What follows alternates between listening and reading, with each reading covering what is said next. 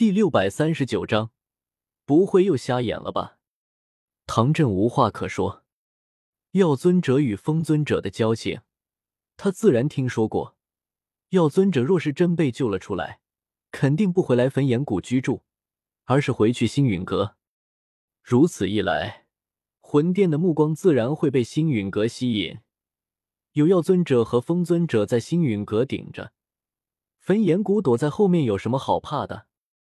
好处有，锅别人来背，这等好事上哪儿才能找到？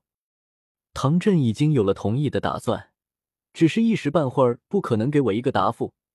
之前还一脸不愿意，现在一下子忽然变卦，岂不显得他唐振反复无常、唯利是图？且亮亮这厮。唐振捋着胡须，慢悠悠问道：“诸位长老，且议议，这药尊者是救还是不救？”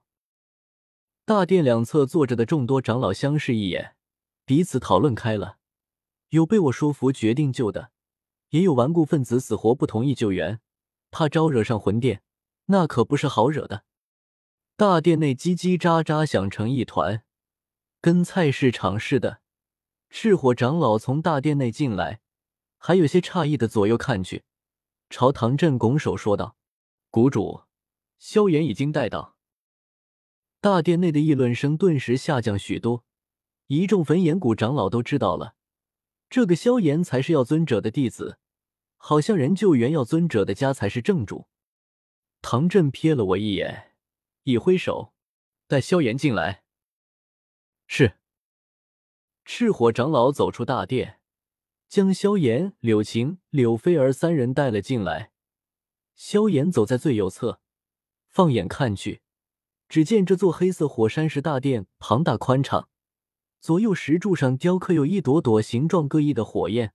他在上面看到了几朵熟悉的火焰：青莲地心火、海心焰、陨落心炎、古灵冷火。这些火焰浮雕，恐怕都是异火。萧炎啧啧称奇，异火榜他只是听药老说过，没想到焚炎谷这里竟然还有浮雕，这可比文字描述直观多了。而且焚炎谷既然能雕刻出来，恐怕见识过所有异火，不然无法雕刻的如此传神。咦，怎么只有二十种异火？异火榜上有二十三位，难道前三种异火，焚炎谷连见都没见过？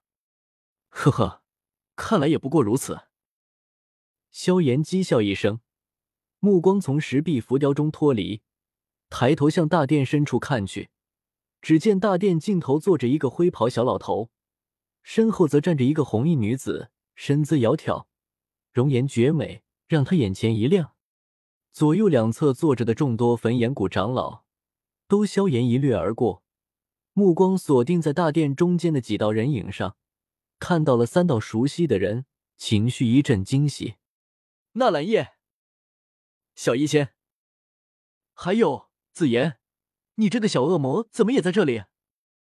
萧炎一阵愕然，他在迦南学院待过，自然认识紫妍，只是没想到会在这里遇见他。一旁的柳晴和柳菲儿也是脸庞微微抽搐，听说紫妍在数年前忽然离开了迦南学院，还以为一辈子都见不到了呢，没想到人生何处不相逢。一时间，三人回想起了曾经被紫妍支配的恐惧。裘银身为紫炎天字一号狗腿，立刻跳了出来：“人类，你竟敢侮辱殿下，是在找死吗？”紫炎一拳砸了过去，喜笑颜开道：“小炎子，你也来中州了？”萧炎嘴角一阵抽搐，往事不堪回首。我哈哈大笑，快步上前，一把抱住萧炎，与他来了一个大拥抱。三哥，总算找到你了。我可找你找的好苦！我用力拍着萧炎后背，情绪激动。要不是知道萧炎在附近，我也不敢和唐振说合作的事情，因为风尊者压根不鸟我。这边与唐振说合作说得起劲，结果行动的时候星陨阁那边不理我，这样就很尴尬了。有萧炎在，就能在我和风尊者之间构架起一座信任的桥梁。然后就是过河拆桥，只要能获得风尊者的初步信任，回头我分分钟能甩开工具人萧炎和风尊者单干。萧炎看着我，神情也一阵激动。离纳兰帝国的分别已经过去快四年，足足近四年没见，他儿子都能打酱油了。纳兰叶，你没事吧？萧炎冷眼环视大殿内焚炎谷众人，对这群人没有好脸色。我一脸奇怪，我能有什么事？你来的倒是正好，我正与唐前辈一起商议营救药老的事情，你刚好来做个见证。什么？和他们一起去救老师？萧炎惊呼出声，不敢置信的看着我，又看看唐振，一脸吃了屎的表情。老师，我自己会去救。不需要这群家伙插手，你和我走，别和这群人待在一起。说罢，萧炎一把拉住我的手，便要往大殿外走去。我一脸懵逼：“萧炎，萧大哥，我喊你大爷成不成？我这边费尽口舌，好不容易快说服唐振，你给我直接走人？放肆！我焚炎谷岂容你想来就来，想走就走？眼看合作告吹。到手的五枚圣丹也要飞走，唐振哪里还坐得住？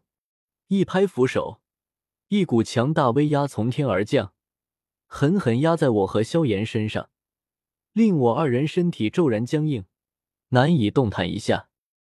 纳兰叶，你这是什么意思？刚才的话都是在戏耍老夫不成？唐振黑着一张脸，面色不善。你问我，我他妈问谁？唐前辈，这是误会，误会啊！身上的威压退去，我又能动弹了，连忙对唐振一阵干笑：“前辈，萧炎他年纪还小，您别和他一般见识，我这就和他商量一下。儿子也就才三岁大嘛。”转过身，我一脸无奈，压低声音说道：“三哥，你搞什么呢？你也来中州有一段时间了，应该知道。”魂殿的势力有多庞大？我已经打听到了药老的关押之地，那里有一位魂殿尊者镇守。三哥，现在是你能打赢尊者，还是我能打赢尊者？不靠焚炎谷的力量去救药老，我们拿什么去救？萧炎咬牙，别过脸去不看唐振。那也不需要焚炎谷帮忙，这群家伙行事蛮横霸道，粗鲁无礼，我绝对不会和他们合作的。老师，我自己去救。你去救个屁！你拿什么救？喊三十年河东，三十年河西，莫欺少年穷吗？我一脸腻歪，不知道萧炎哪来的这臭脾气，还傲娇起来了。要不是要你去搞定风尊者，我早把你撇下了。三哥，药老在魂殿可不安全，说不定明天就被魂殿的人杀了，也可能今天就被杀了。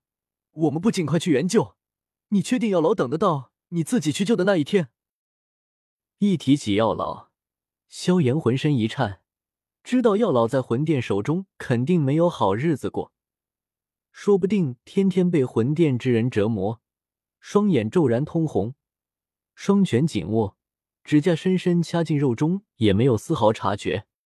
良久之后，萧炎就像漏了气的娃娃般，颓然叹息一声：“好吧，就和焚炎谷合作一次吧。”我点点头，转身看向唐振前辈：“事情好了，我们的合作继续，就按照刚才说好的来。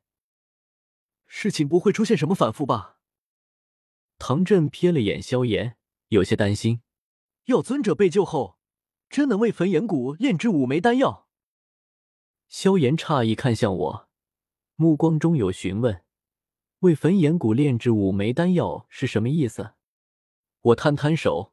把事情解释了下，总不可能让焚炎谷白帮忙吧？总得给点好处他们。萧炎脸色又黑了，之前还说，除非焚炎谷跪下来求他，否则他绝对不给焚炎谷炼丹。没想到一转眼，竟然是他跪下来，求着上赶着给焚炎谷炼丹，而且不是一枚，不是他自己，是他老师，足足要炼制五枚。萧炎何曾受过这等屈辱？一张脸铁青的像死了爹妈似的，好半晌才艰难点头，憋出了一句话：“会给你们炼制五枚丹药的。”老夫看你怎么有些不愿意。唐振挑了挑眉，对萧炎这个年轻人有些不喜，这像是求人办事的态度吗？而且这救的不是别人，是萧炎他自己的老师。